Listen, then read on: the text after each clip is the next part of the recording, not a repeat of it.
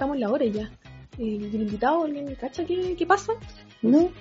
han hablado con Cristian porque por último le podemos decir que se meta por Zoom porque cómo no ahora todo se hace por. Zoom. Sí. Puta, igual sería una lástima, pero ya Nada que lo voy a llamar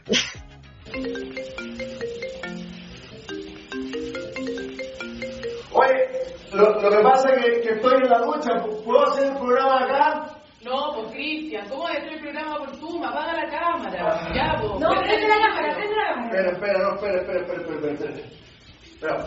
Bueno, bueno, ya, ya voy, voy, espérenme un ratito. Ya, Ya, voy, voy.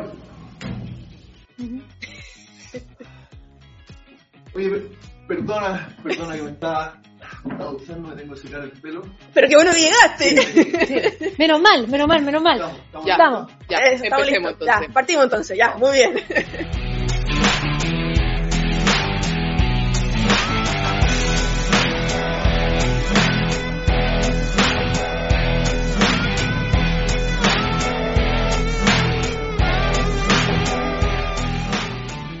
Bienvenidos a un nuevo capítulo de Vox Populi. Y hoy tenemos, como habrán visto, un gran invitado, Cristian de la Fuente. Un aplauso. Gracias por lo de verano. Un invitado. Es muy alto igual. Exacto. Es un gran invitado. No, tremendo actor nacional. Tremendo, Oye, tremendo. los actores nos estamos tomando el libro. ¿Cómo está Mara Sevini? Muy bien. ¿Qué tal? ¿Todo bien aquí y usted? indignada pues, puro actores voy a tener que empezar a traer publicistas tú también traemos periodistas Yo estudié publicidad un año. ah No terminé. Te- Soy medio publicista. Mira estudiaste más de lo que yo llevo en la carrera así que está bien Estudié en la Mónica Herrera. Un año. Oye, y periodista acá está lleno, así que no Acá está que lleno. más. Sí, Tú levantas una piedra, sale un periodista. Demasiado. No necesitamos más. Eh, vamos a empezar con el primer round. El cuadrilátero. Y vamos con un tema importante que te compete mucho porque tú estabas muy metido, que es el tema de la ley Tamara, Ujú. Que fue discutida eh, ayer en, la, eh, en el Senado de la Comisión de Constitución. Y eh, esta ley, para los que no saben, busca acrecentar las penas para autores de crímenes contra menores de edad, personas en situación de discapacidad y adultos mayores. Cuéntanos un poco que, que tú, tú tuviste un problema, con, un, gran problema con, con lo que le ocurrió a tu hija. Sí, bueno, desde que pasó lo que me pasó a mí con la Laura en, en el 10 de marzo, que, nos, encerrona. que nos dispararon, eh, más que una encerrona me, me- me querían robar el reloj y porque no, no me encerraron, sino que me atacaron por el lado. Eh, me dispararon a mí porque yo creo que querían dispararme para que quitarme el reloj e irse. La bala me pasó a 3 centímetros a mí y lamentablemente le dio a la Laura en las piernas, le entró por una pierna, le salió y se le alojó en la otra y le quedó a un milímetro la arteria, entonces tuvimos mucha un suerte. milímetro, eso Sí. menos que un De hecho, la, la foto, es, o sea, el- la radiografía es súper heavy porque tú veis la, la bala que está a un milímetro. Sí. Y después de eso, dentro de las cosas que uno piensa, uno dice, no es buscar una justificación, pero las cosas pasan por algo.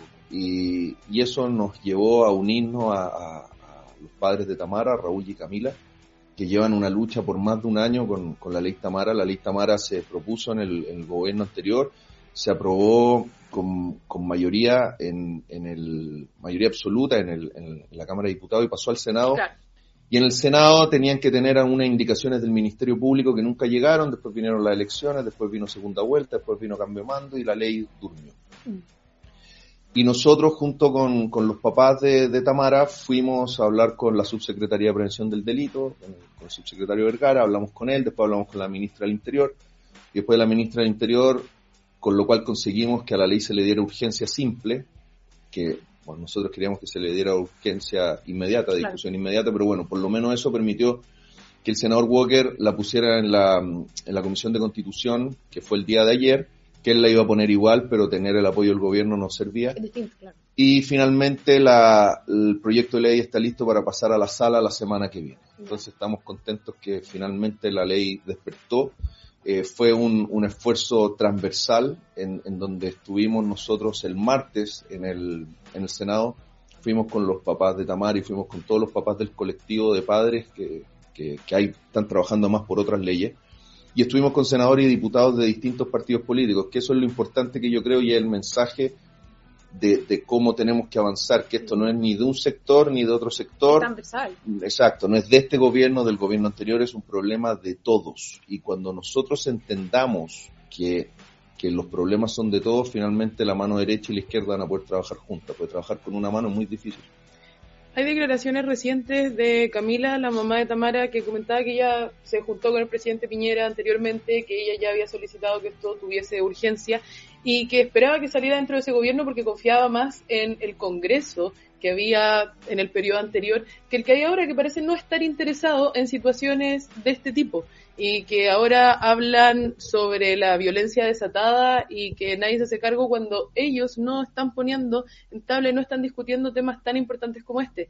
Y qué mal, o sea, por un lado, qué rico que alguien como tú, lamentablemente frente a una situación terrible, se termine sumando a una campaña como esta, eh, pero qué mal que tenga que llegar una persona conocida, mediática, para que realmente a los padres de las víctimas hoy día los estén escuchando y sea tema. Hoy día aparece en todos los portales de noticias, aparece en Twitter, aparece en Facebook, todas las redes sociales.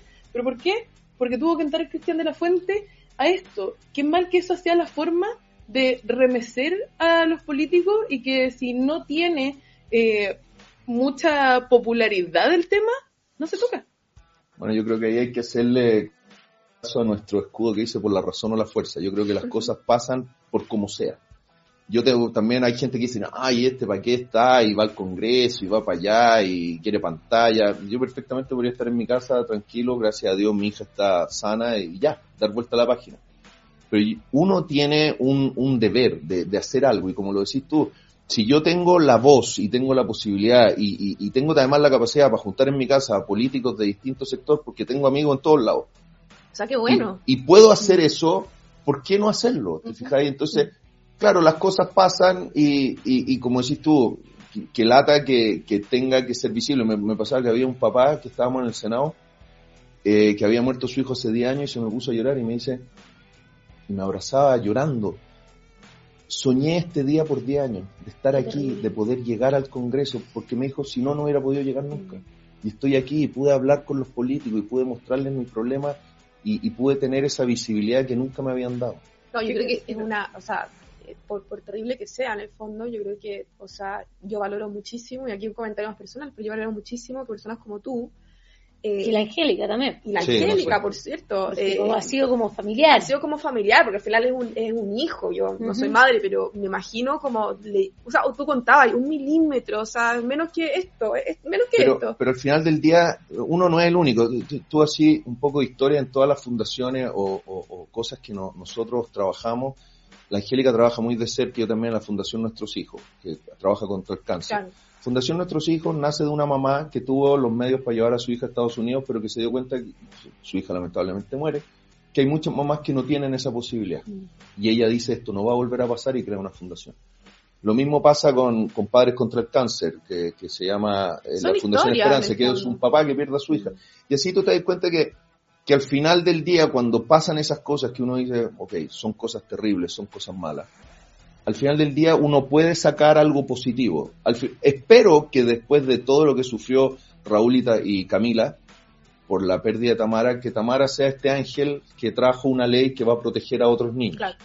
Sí. Pero tenemos que ser capa capaces de dar vuelta a eso, de transformar el dolor en, en la fuerza de acción para hacer cosas positivas. Camila decía que todo lo que está haciendo no es para ella, porque ella ya no tiene una Exacto. hija a quien proteger, Sí. es por los hijos del resto. Y qué gratificante yo creo que para ti debe haber sido súper rico escuchar a ese papá que hoy día ve que está más cerca de encontrar una medida de proteger a otros que les pasó algo similar a su hijo. O sea, qué rico ver a la sociedad civil organizada que se levanta para hacer cosas de este tipo. Que es lamentable que la forma como les comentaba recién, pero sí, pues hay que sacar las cosas positivas, que esto y que Chile al final tiene un compañerismo increíble entre ciudadanos y cuando tenemos que levantarnos y apoyarnos entre nosotros como ciudadanos comunes y corrientes, lo hacemos. Yo creo que ahí está la relevancia que no podemos perder de que tiene la sociedad civil. Cuando siempre estamos hablando de que el Estado se tiene que hacer cargo de tantas cosas, el Estado no tiene esa experiencia, esa evidencia y esa motivación para hacer las cosas como lo puede hacer alguien que ha vivido una situación como esta. Que lo que está tratando de hacer es buscar justicia, es buscar, eh, buscar un cambio a través de una fundación a raíz de lo que le pasó, o le pasó a un hijo, o le pasó a alguien cercano. O sea, la importancia de la acción de la sociedad civil es fundamental y no podemos seguir restando la importancia. El Estado Bueno, y, nunca... perdón, y sumando lo que, a lo que decís tú, eh, por ejemplo, si trasladamos esto a los niños con discapacidad, el Estado nunca se hizo cargo con los niños con discapacidad. Hasta que un grupo de personas que trabajaban en televisión dijo, La nos Teletón. vamos a unir, vamos a unir a la gente y se crea algo mágico. Mm. Eh, Bueno, no hay que reinventar la rueda, hay que hacer pequeñas teletones, hay que hacer pequeños grupos de personas que se unan y hagan los cambios. Nosotros no, como decís tú, no podemos esperar que el Estado lo haga todo.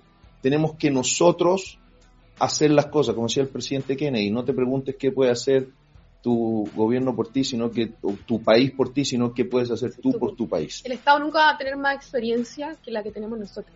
O sea, a ti te pasó con tu hija, yo creo que cada uno tiene una historia distinta en donde uno puede hacerse mejor forma cargo de un problema público con la motivación de un grupo de más de personas, qué sé yo, pero el Estado nunca va a tener esa experiencia, esa gana de sacar una política pública adelante como lo tiene una, una sociedad civil. Y hablando de violencia, yo creo que ha sido como el tema de la semana, del mes, y también a raíz de la, de la ley Tamara, eh, no podemos dejar pasar lo que ocurrió el 1 de mayo, que fue el Día del Trabajador, donde quedó la embarrada, eh, una periodista sufrió un, un- eh, le llegó una bala, o sea, ajá. eh, ha Se estado- traspasó la máscara de gas que estaba utilizando en ese momento. o sea, está desatada. Eh. ¿Qué pasa? Eh, bueno, eh, recordemos que esto fue a raíz de la marcha central clasista de trabajadores en el barrio Meix, en la Claro. estación central. Efectivamente, estamos llegando, o sea, no estamos llegando, esto de la violencia está pasando hace mucho rato. Nos hacemos los tontos con la Araucanía, nos hacemos los tontos con lo que está, pa- eh, con lo que está pasando en el norte. Los colegios. O sea, tiene que, tiene que eh, estar baleada una periodista para que el resto del periodismo chileno se haga cargo de la violencia que está pasando. O sea, las marchas terminan con gente muerta. O sea, y Bueno, en este minuto riesgo lo vital. involucrado, lo involucrado en ese, en, en, en- en, esto, en este intento claro. homicidio, claro, te- terminan en, en arresto domiciliario. Con Sí. mucha suerte. ¿Me, me cachai? los pillan, Eh, claro. No, no, están con arresto Sí, domiciliario. no, hecho, lo- lo- lo- chicos, sí, pero en, en general. Claro, pero la jueza como tratando de despertar al fiscal fue, usted quiso decir presión preventiva. Preventiva, sí. No, no, no, No, nosotros no. creemos que es castigo suficiente estar en la casa. Los, los que me dispararon a mí, la defensoría pedía que, que estuvieran en arresto domiciliario porque la cárcel no era un lugar apto, según la Declaración de los Derechos Humanos. Para que estas blancas palomas estuvieran. Que éramos un lugar muy duro para ellos, que ellos deberían estar en su casa, después de habernos disparado, pobrecito. Entonces, por suerte la jueza, que además era, le había tocado al mismo tipo meterlo preso hace unos años porque se fue y se escapó y volvió. Y vuelven, eso es- Exacto. Lo- le dijo, le dijo, pero usted está loco, o sea, tiene que irse a la cárcel. Pero ahí es donde, ahí piden los derechos humanos y ahí dicen, no, que es un lugar muy terrible para estar. Es el lugar donde tienes que estar después que le disparaste a alguien. Lo que pasa es que eh, vivimos en un mundo al revés. Nosotros cada día nos estamos encerrando más, estamos poniéndole reja a las ventanas, estamos poniéndole alambres de púa a las casas, estamos blindando los vidrios de los autos, no estamos saliendo, nos sacamos los relojes, nos sacamos las cadenas, nos sacamos las carteras. Nosotros nos estamos encerrando para que ellos puedan caminar libres por las calles y hacer lo que quieran. Y una vez que los atrapan, no pueden ir a la cárcel. Porque es muy terrible ir a la Qué cárcel. impotencia. Es que lo que está pasando hoy día es que finalmente los delincuentes están teniendo más derechos que los ciudadanos honestos. Eso no puede ser. Aquí, mire, algunos datos para, para que veamos, cuando la ley no es firme, cuando los castigos no son los que corresponden y son duros, aumenta por supuesto la violencia, porque como decía tú, conversábamos antes, se vuelve gratis, se vuelve gratis, se vuelve barato ser delincuente. Robo con violencia, el año 2021, 4.040 versus se- 7.071 al 2022, un aumento de un 75%. Robos con fuerzas, aumento un 57%. Tengo acá robos con intimidación, aumento de 61%. Robos con sorpresa, aumento de 74%. Robos violentos con vehículos, 44%. Suben y suben los números. ¿Y qué pasa?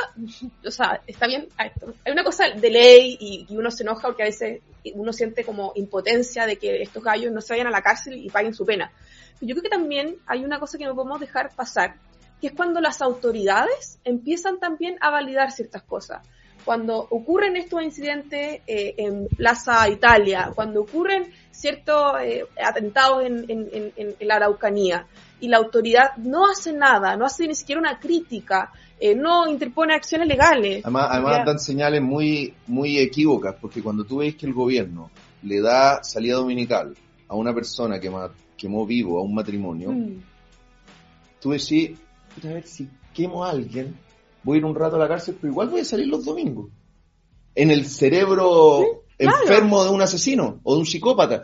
Entonces no puede ser. Una persona que quema vivo a alguien tiene que morirse en la cárcel, para siempre, no puede salir, es horrible. O sea, y, y, y como decías tú, él tiene todas las garantías, él tiene a todos los abogados peleando a, a su favor. El Instituto de Derechos Y- Humanos ahí Y las víctimas ahí están, viendo cómo el asesino de sus papás está los domingos en la calle. y teniendo que pagar ellos abogados para poder defender su causa, mientras el. Estado, el Estado, el Instituto de Derechos Humanos le pasa todos los recursos posibles, todos los abogados posibles a los delincuentes, a los asesinos, porque estamos hablando de asesinos.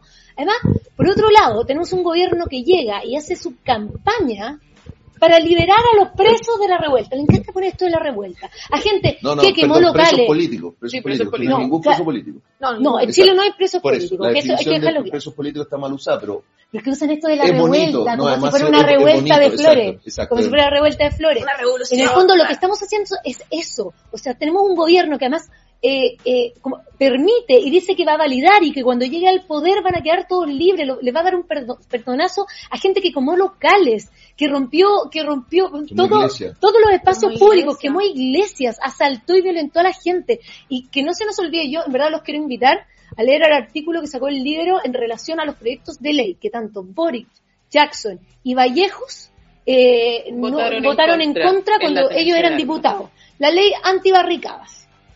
La ley de fuegos artificiales. Ha, muerto, ha muerto gente por fuegos artificiales en estas mismas manifestaciones. La ley Juan Berrío, que es la iniciativa que modifica el Código Penal para incluir a los vehículos motorizados con personas en su interior como, eh, como delitos de incendio. La ley eh, que exige el uso de la violencia, que, perdón, que exige la renuncia del uso de violencia en la política. Porque lo que estamos viendo es que se está eh, utilizando la violencia como un medio eh, De acción de- política. de acción Acción política. No podemos estar lleg- llegando a eso- a esos límites. La infraestructura crítica nacional. Y ojo, la- las que empezaron como iniciativas para la Araucanía, que fue el proyecto que buscaba modificar el Código Penal para incluir la tipificación de hurto de madera y además eh, que sancionaba la sustracción de madera como iniciativas enfocadas en enfrentar uno de los delitos de frecuente en la macrozona sur. O sea, todos, todas estas cosas que lo que hacen es ponerle mayores penas a estos delincuentes, a estos violentistas, a estos asesinos, estos tres presidentes y dos ministros fueron, votaron en contra. Pero no podemos esperar algo distinto de este gobierno si fue lo que eh, sí, están haciendo lo mismo que nos han mostrado desde que que existen políticamente hablando, desde el 2006, los que Desde la están involucrados desde el claro. 2006. Es el mismo discurso de siempre. Lamentablemente había un manto de ceguera en este país que a las personas se les olvidó todo lo que ellos votaban y cómo, avala- cómo avalaban la violencia y ahí están ahora sacando declaraciones que van a ocupar, van a invocar la ley de seguridad del Estado, que hay, Nadie que, les que, hay que cree. controlar las armas. Vienen a, No, a perdón, el presidente, el presidente no quiere ir a la Araucanía hasta que no sea seguro para que él vaya. Pero Magallanes. mientras las personas de la Araucanía No pueden están salir a la siendo calle. asesinadas, Exacto. mientras lo Es están un quemando, cara de raja. La última, la última declaración que creo que ho- hoy la leí en la mañana fue maravillosa porque él, eh, él decía que mientras no estuvieran las garantías para que él pudiera ir, seguro no iba a ir. Siendo que es su deber que haya seguridad para que el resto de las personas pueda estar ahí. ¿Dónde está la ministra del Interior haciendo su trabajo para que el presidente pueda ir a visitar la Araucanía? ¿No está Entonces, ella a cargo de Yo tengo una la teoría, seguridad yo creo que la, pública? la Isquia Siches es invisible. Es un corpóreo de Karina Es un Oliva. O sea, es Karina Oliva en un corpóreo. Yo creo que es por eso no está, por eso no... No, No, no, pero eh, fueron, impactantes las declaraciones la, de Gabriel La Boric. capa de... no, él, él no puede ir porque no es seguro. Cristian la O sea, conoció. la gente está muriendo. Ayer, Sí. anoche me parece, le quemaron la casa a un matrimonio sueco Sí. de viejitos. Le quemaron la casa. Y Murió un fueron a- carabinero también. fueron a- bueno, Claro. era el punto siguiente que yo quería decir, porque eh, salió la ministra Siche leyendo el torpeo ahí, tapada hasta acá, después de que la acusaron de estar despechugada, ahora estaba tapada hasta acá y leyendo un torpeo, eh, diciendo que iban a aumentar la cantidad de carabineros en 17 comunas de la región metropolitana. Ellos no querían descabezar. Anoche, eh, un joven carabinero, que quiero leer bien su nombre, Grant Washington Rivas Manríquez, fue asesinado a balazos por en una persecución pol- policial. De- detuvo a dos personas, apareció un tercero y le metió una cantidad de balas que no, ningún, no encontré ningún diario cuántas eran, porque debe haber sido una cuestión espantosa. Eh, este tenía 23 años, una huevita de dos meses. Entonces aumentamos los carabineros, pero nuestros, nuestros carabineros pueden morir. No Porque nadie los protege. Porque tampoco hay ningún castigo por violentar a un carabinero. Todo lo tampoco el contrario. carabinero puede sacar su arma de servicio para defenderse, porque si lo hace, después Se mete en un va... rollo, Exacto. se mete en un rollo. yo hablaba con carabineros que al final del día mm, les da miedo defenderse, o tienen que defenderse con las manos y, están en, en desventaja. Entonces, obviamente no hay un apoyo del gobierno a carabineros para que carabineros haga el trabajo de hacer cumplir la ley y velar por la seguridad para que el presidente pueda ir tranquilo a la Araucanía. Chicos, tenemos que irnos. eh, Sé que está muy interesante el tema, eh, pero tenemos que irnos al siguiente round, que es el ring del tweet. Aquí vamos a leer un par de tweets que son muy interesantes a raíz de todas las cosas que han pasado en la semana. Y quisiera partir un- con un tweet que eh, te lo dejo a ti, Mika, de un gran amigo nuestro del, del programa. Conocido de la conocido casa. de la casa, un chico periodista, Juan Lars. Juan nos dice, me parece de una irresponsabilidad suprema que todavía no haya un camino de cambio constitucional en caso de ganar el rechazo. ¿Qué están esperando? Creo que dentro de todos los tweets polémicos que han habido esta semana, este me pareció interesante rescatar porque efectivamente, ¿por qué estamos haciendo? ¿Qué vamos a proponer? Hoy día tenemos un mamarracho de proyecto de nueva constitución donde cada día está, cada día podemos ver Cada que está, sumando. que está sumando el rechazo de una forma increíble. O sea, las personas de centro ya están prácticamente convencidas de que van a rechazar, sobre todo por algo que ¿Tú nos va a contar la? Mara. Yo, yo, así como dijo nuestra invitada de la semana pasada, yo voy a decir lo que voto cuando el texto esté listo. Ah, ya, no voy a esperar bien. la comisión de organización, eso Pero sí. en lo que va del Pero en lo texto, que va- ¿para dónde 300, más de 300 artículos escritos, yo creo No, yo creo- yo creo de que las aquí- liberales que vamos por la aquí la gente, mínima. la gente no, no tiene que, que, que tener miedo de votar rechazo si es que no le gusta lo que ha vi- visto hasta el momento. Porque esto no es automáticamente, como mucha gente lo ha dicho, que si se vota rechazo nos vamos a quedar con la constitución anterior hecha por cuatro generales, que tampoco fue hecha por cuatro generales No. porque fue aprobada por el, finalmente después de muchas modificaciones por el presidente Lago. O sea, la, legalmente es la constitución. Está firmada por él. Es la constitución del Y él mismo Lago. dijo. Sí, así que Boric, deja de Esa- hablar. Pero, aparte, aquí es donde se demostró que la democracia funciona. ¿Por qué? Queremos una nueva constitución, queremos una nueva constitución, se vota apruebo, gana el apruebo.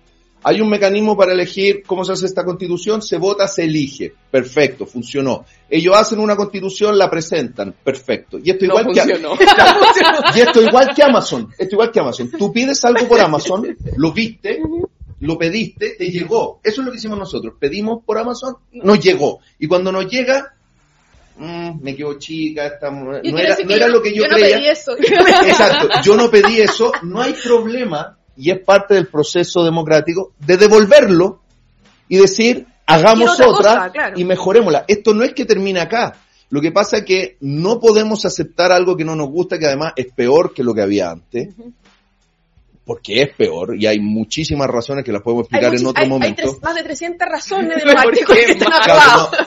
Pero a lo que voy, que esto no termina ahí y esto es lo que la gente tiene que entender, que esto sigue y podemos seguir trabajando. Ahora, como tenemos que aprender de nuestros errores, tenemos que elegir mejores a las personas que van a hacer la constitución para que no nos mientan con enfermedades inexistentes, para que ojalá que tengan estudios sobre el tema, que no voten de la ducha, que hagan todas esas cosas para que sean personas calificadas para hacer un texto calificado, porque no podemos pedirle a alguien que no sabe de ser sastre que no haga un traje. Pero Mejor que pedirle un sastre. Hay algunos Yo que no- dicen que, que- que- que esta alternativa, porque yo creo, y me imagino que usted también, que está la prueba y el rechazo, pero el rechazo no puede ser a secas. O sea, esa es la alternativa que está actualmente en el plebiscito que vamos a tener de salida, pero uno no se puede quedar con eso. O sea, ya la No. constitución, a mi, a mi juicio, por más que nos guste o no, pero ya está vencida. O sea, hay Sí. una crítica que ya no puede ser más Y sostenible. eso se aceptó y se Pero- demostró en, Pero- en- pero yo, tuvimos- creo, yo creo que eso es una como la, la, la nueva campaña de terror de la, de la izquierda, como el decir, si gana el rechazo nos quedamos con la Con la constitución misma- claro. Que Es que esa va a ser la campaña de, de la prueba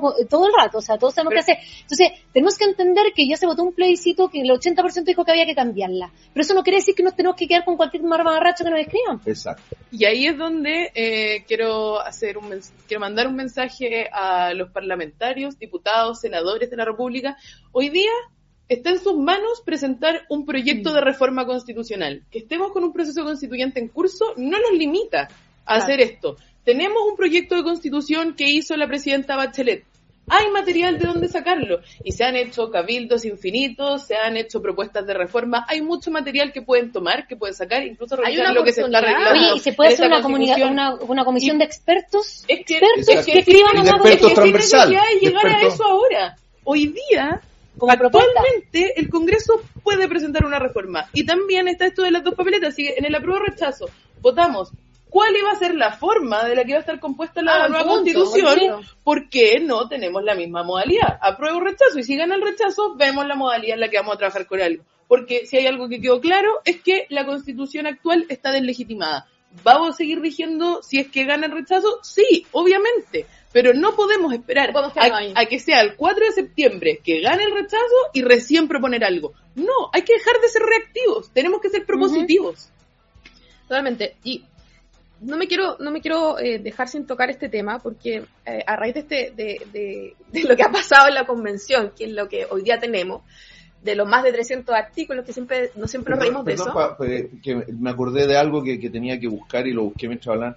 Sobre esta votación del rechazo, ¿qué, ¿qué opinan ustedes que, por ejemplo, hoy salió un, un tuit del, en, de Coquimbo que decía que hoy, en estos momentos, el CERVEL se encuentra en el complejo peni- pen- penitenciario de La Serena junto al registro civil en operativo para implementar el voto a personas Ah, privadas de libertad para el próximo plebiscito. Completamente de acuerdo con que estén haciéndolo, por fin. Ellos no pierden su, su, su ¿Tú dices? ciudadanía. Yo estoy completamente de acuerdo ¿Tú creí que, que- los que no estén condenados a penas aflictivas pueden votar. Empezó el round.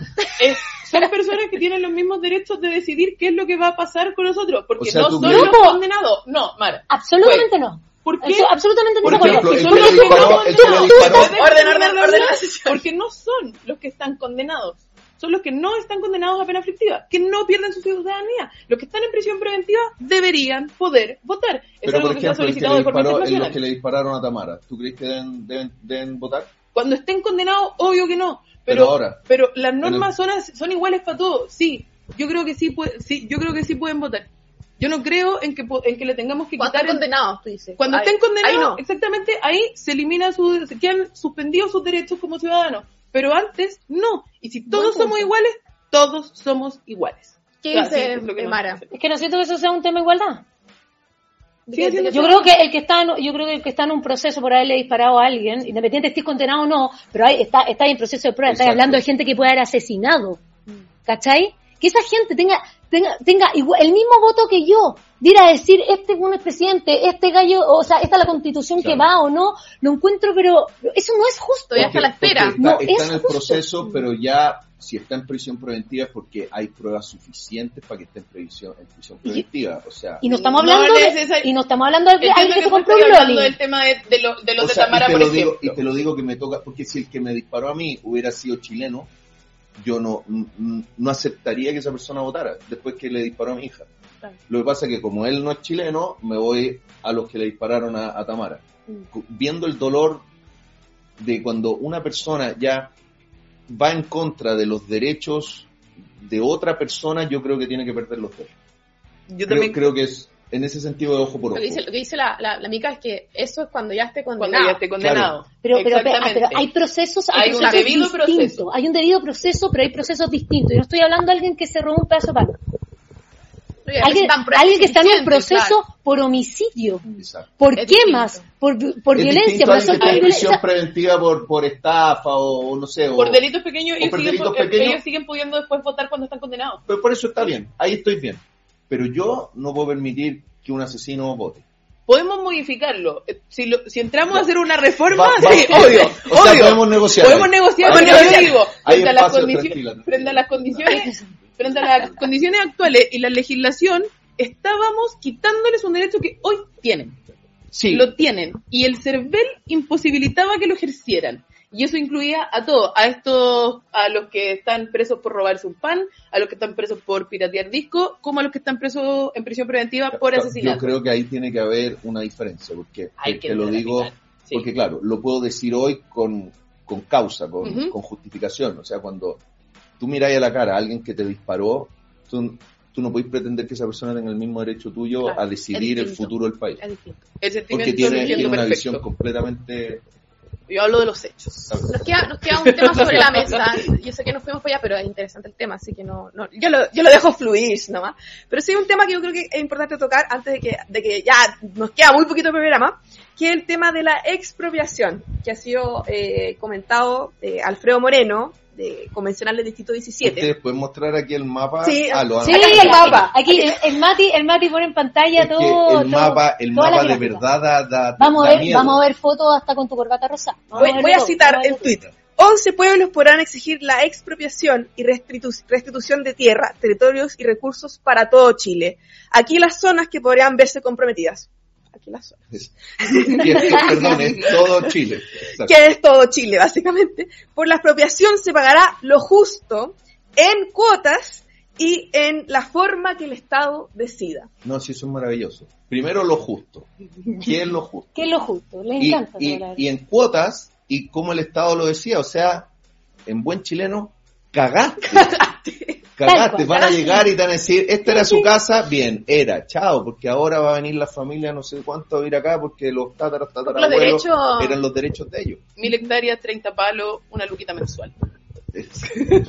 Pero yo de verdad no entiendo, o sea, yo, yo me imagino que esto que el aumento del rechazo también implica que la gente se ha dado cuenta que estamos escribiendo una constitución en cual hay personas que tienen un privilegio, un privilegio nazi, weón. O sea, hoy día tu raza define Exacto. Qué, qué, qué, qué beneficios Así te da de el Estado o es, no. así de O sea, es. les recuerdo Siento que, que Hitler una hizo igualdad, eso. claro. Había una raza aria que tenía derechos por sobre el resto. O sea, bueno, ahora hay otra nivel- raza, hay 12 razas hay 12 que razas tienen derechos sobre nosotros. sobre, sobre todos los demás. No, y buena razas forma eso de originarias. así, de llamarle. Pero tal, oye, si, no todo- oye, si, oye, si todos los que somos descendientes de unos peores genocidios de la humanidad, weón, tenemos clarísimo cómo termina esto.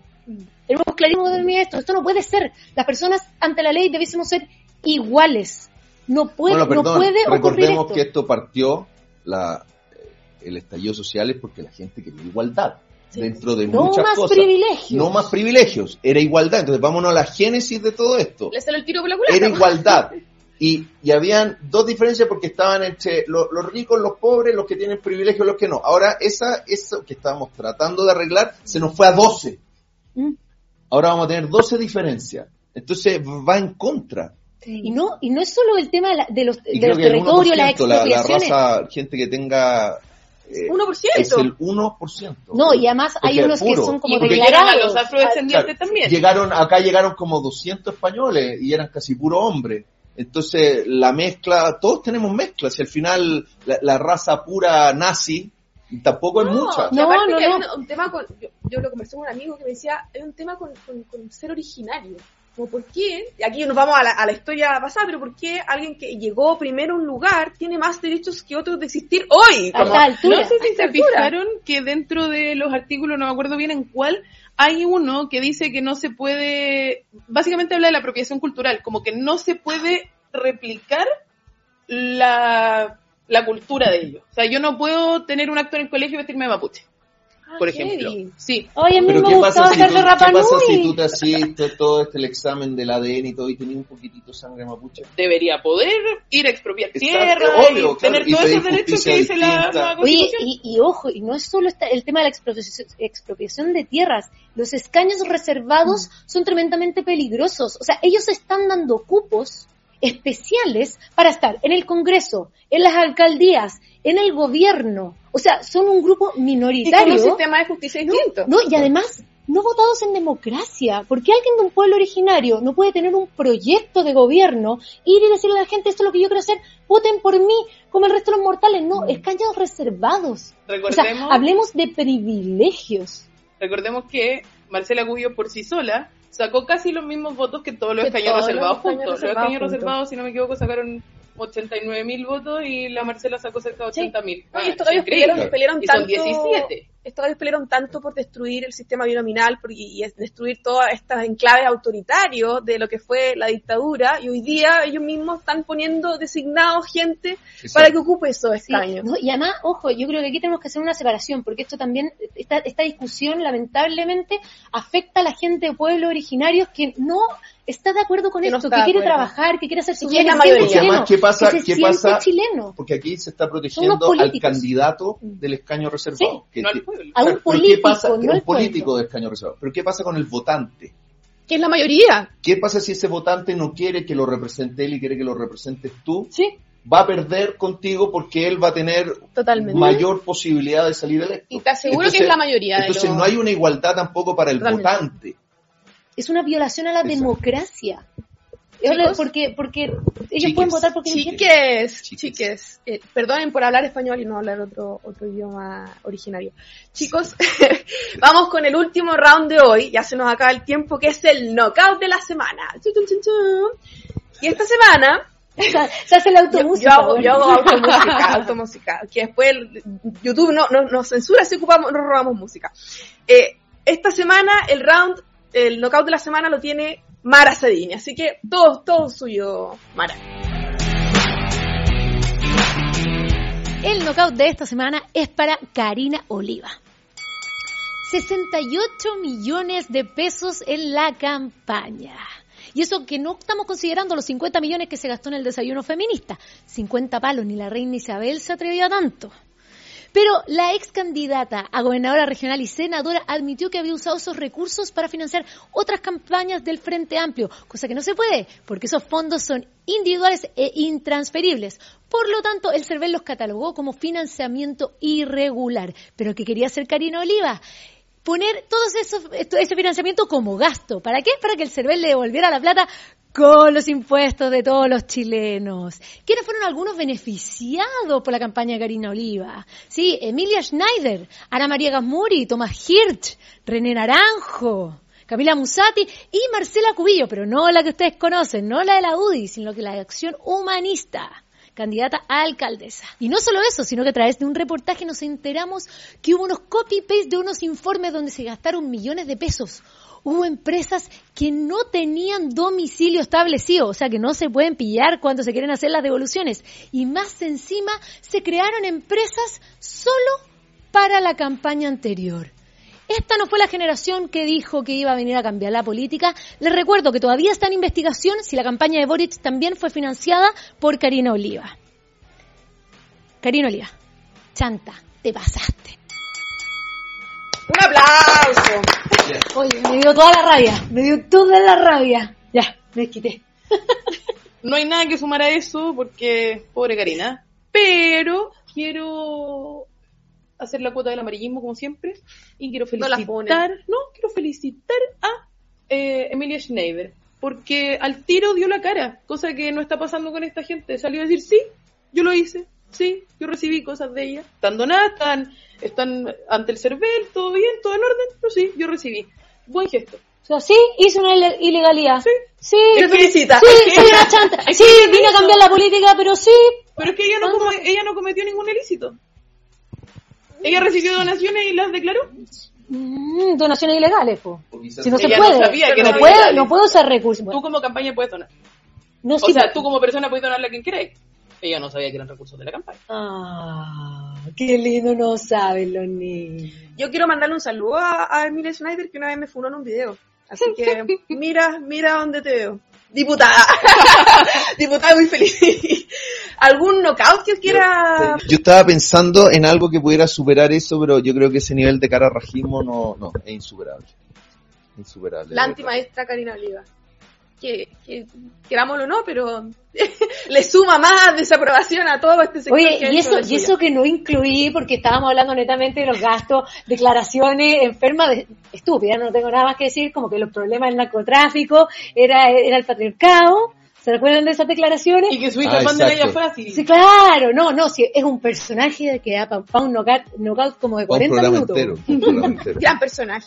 Chicos, chiques, muchas gracias. Hoy día Me loca. es broma, es broma, broma, yo no diría eso. Sí, el para- lenguaje, el lenguaje, además que es chicos, chicos, chicas, chiques. Ahórrate todo del chique, se supone que el chicle se incluye a todo. El chicle. El chicle. No, lo otro, ¿quién fue el que dijo los y las establecimientos? Sí, los Ay, y el las ministro de establecimientos. Educación. El ministro de Educación. Los y las. Tan establecimientos. están. lindo. Muy estamos tan locos. ¿Veis que nos, nos dan material toda la semana?